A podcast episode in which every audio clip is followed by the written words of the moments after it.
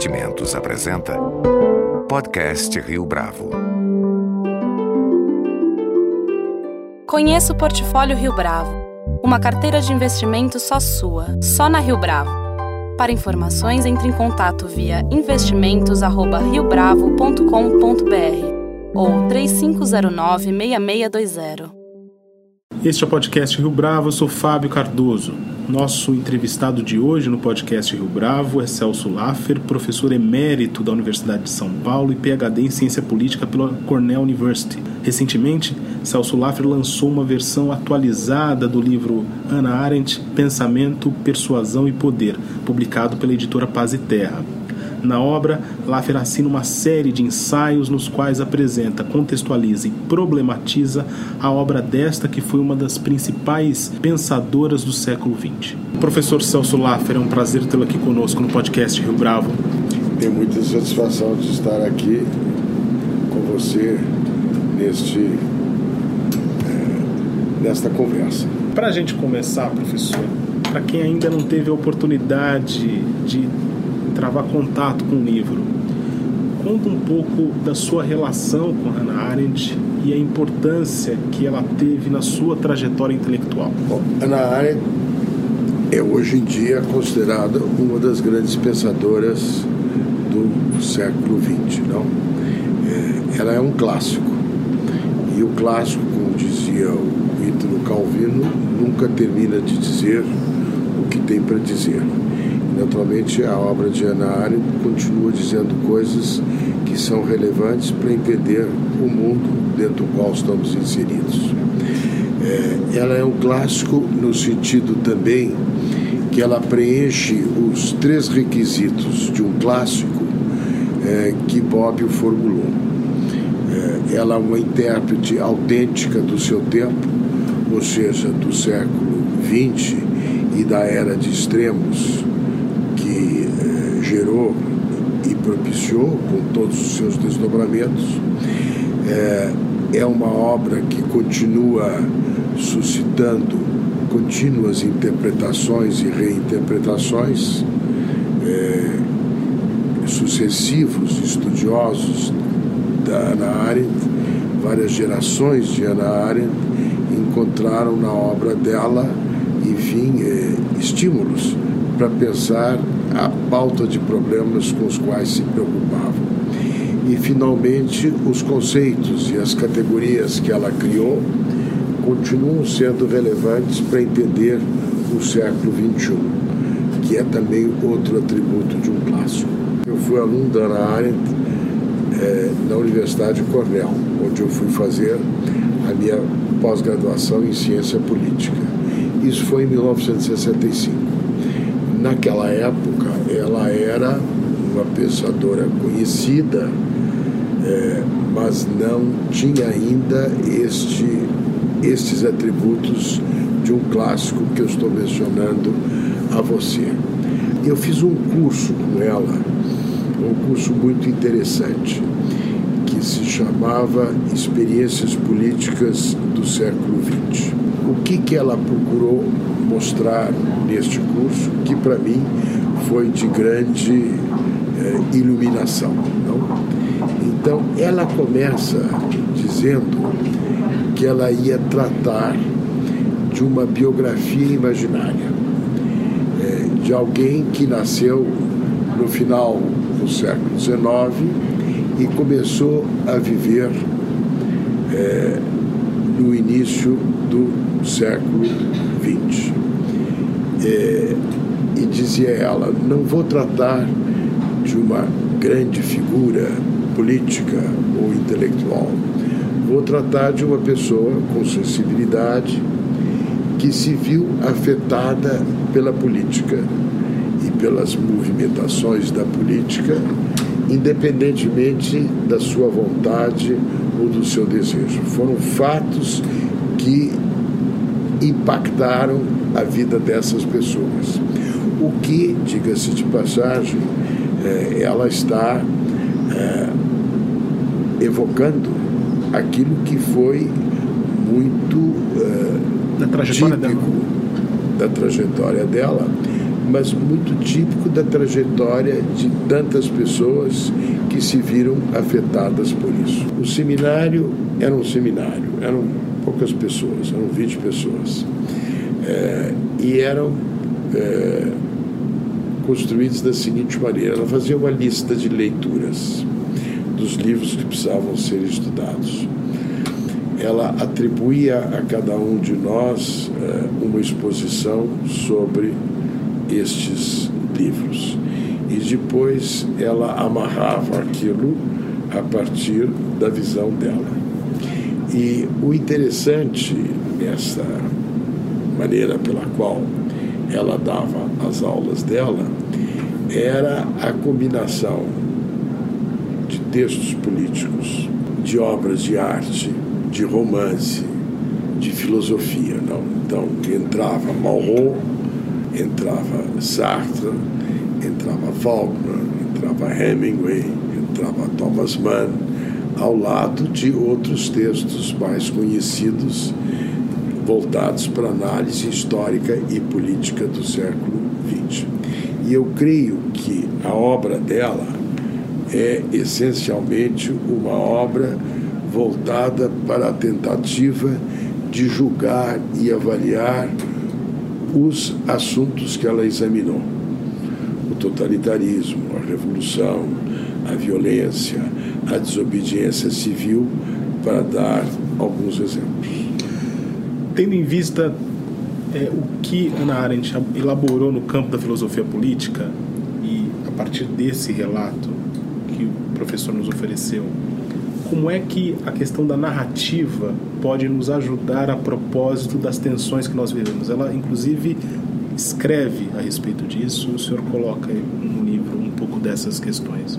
A experiência política só pode ser transmitida se ela for discutida, divulgada.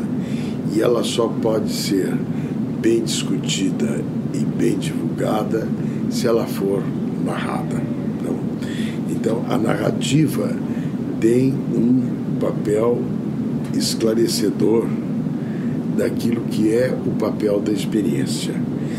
E o papel da experiência é, sem dúvida nenhuma, uma dimensão importante de natureza epistemológica que acompanha a reflexão dela. Não?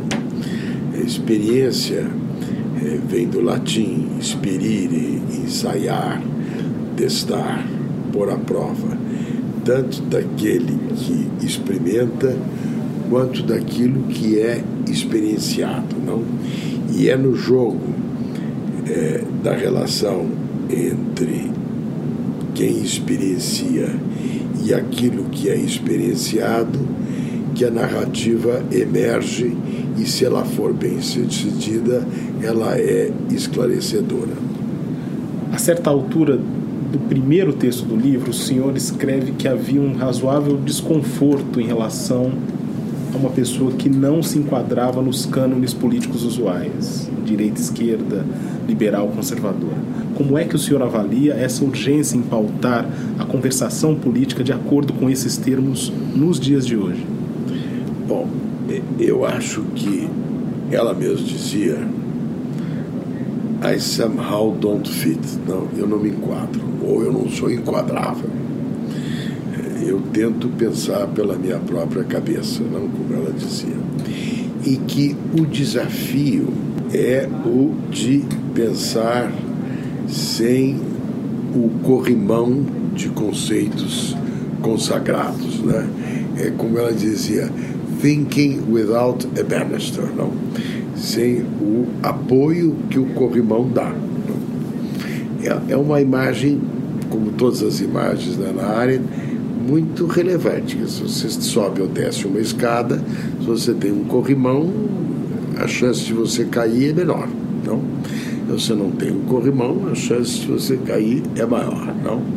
Ela teve a ousadia de pensar sem o corrimão de conceitos consagrados. E é por isso que ela dizia: olha, eu não sou nem de esquerda, nem de direita, como muitos gostariam de me atribuir um, uma etiqueta. Eu também não sou uma liberal nem uma conservadora. Eu também não sou uma pensadora que padece de nostalgia helênica, não. Eu procuro lidar com as circunstâncias com as quais eu me confronto e me defronto. Então, naturalmente, a experiência dela explica também o desenvolvimento da obra dela. E é por isso, aliás, que a obra dela permite tantas interpretações distintas. Não? Eu discuto um pouco isso tratando da recepção da obra dela, porque naturalmente há os que são os colegas da Ana Arendt, não os seus companheiros de geração, que refletiram sobre a obra dela. O Ortega dizia que toda geração é um tipo de sensibilidade não, vital. Não? Então, a análise, por exemplo, do Hans Jonas ou do Raymond Aron é, é uma análise dos companheiros de geração dela. Então, você tem a geração dos que foram, ou de uma maneira ou de outra, alunos dela, vamos dizer assim, a primeira geração dos intérpretes dela, não? entre os quais, por exemplo, a Margaret Canavan, que foi a que escreveu o primeiro livro sobre Ana Arendt, livro completo, não? e que tem um grande livro sobre o pensamento dela e é editora é, da segunda edição da Condição Humana. E depois você vai tendo sucessivas leituras, não? Então, essas leituras também respondem às perguntas dos seus intérpretes. Então, é, eu penso que há também um certo desconforto que é, vem do fato de ela ter um pensamento que não comporta simplificações e que não comporta enquadramentos fáceis, não? É por isso que eu digo, você terá visto no prefácio do meu livro, que é a terceira edição, que há um work in progress em torno da obra dela. É, e esse work in progress é uma tentativa minha, permanente, de lidar com a sugestividade infinita do pensamento dela. No momento em que se discute tanto a questão dos refugiados no Brasil e, de um modo geral, na Europa, como é que a posição da Ana Arendt pode nos autorizar a refletir acerca desse tema? Nesse capítulo específico, eu acho que a obra dela é paradigmática, não? Porque o que, que ela mostra? É que houve uma dissociação entre os direitos humanos e os direitos dos povos. Essa dissociação é, trouxe a existência de minorias religiosas, étnicas, é, linguísticas, que não estavam mais à vontade dentro da organização do Estado com a derrocada dos impérios multinacionais na Europa, não? que era o Império Austro-Húngaro, que era o Império Czarista e que era o Império Otomano. Não. No caso da derrocada do Império Czarista, você teve, enfim, a unificação promovida pela afirmação do comunismo. Mas se você olha o que aconteceu depois da desagregação da União Soviética, você vê que isso trouxe também a desagregação daquilo que era um Estado de proporções muito grandes e que obedeceu ao princípio das nacionalidades. No caso do Império Otomano, você tem também o que aconteceu no Oriente Médio, que é fruto desta desagregação de uma unidade que existia anteriormente e com a construção eh, complexa de estados e de nacionais, onde esse problema passou a se colocar. E no caso do Império uh, Austro-Húngaro, você tem então as minorias que surgiram. Bom, tudo isso é um prefácio para aquilo que a Ana Arendt discute quando ela diz que com essa ruptura você tem os expulsos da trindade Estado, povo e território, que são os displaced people, são os refugiados que não encontram lugar no mundo é, e que são os que perderam é, no primeiro momento a sua língua, a sua profissão, a sua residência, a sua ideia de que pertencem de alguma maneira a um lugar no mundo. Eles se tornaram indesejáveis em geral, no mundo inteiramente ocupado, e porque eram indesejáveis, foram os que acabaram eh, levando a sua vida sem os benefícios do princípio da legalidade. O que ela diz é o seguinte: não é que os refugiados não tivessem direitos humanos, é que eles não tinham acesso ao benefício da legalidade. Então, eles ficaram deslocados no mundo e terminaram no campo de concentração. Se você olha a situação atual, é evidente que você tem uma multiplicação numérica extraordinária de refugiados. Não? E estes são os expulsos da trindade Estado, povo e território, não que são os que são vítimas dos fundamentalismos, das perseguições, da xenofobia, da falta de oportunidades. Então, eu creio que o que ela colocou sobre esse assunto continua na ordem do dia.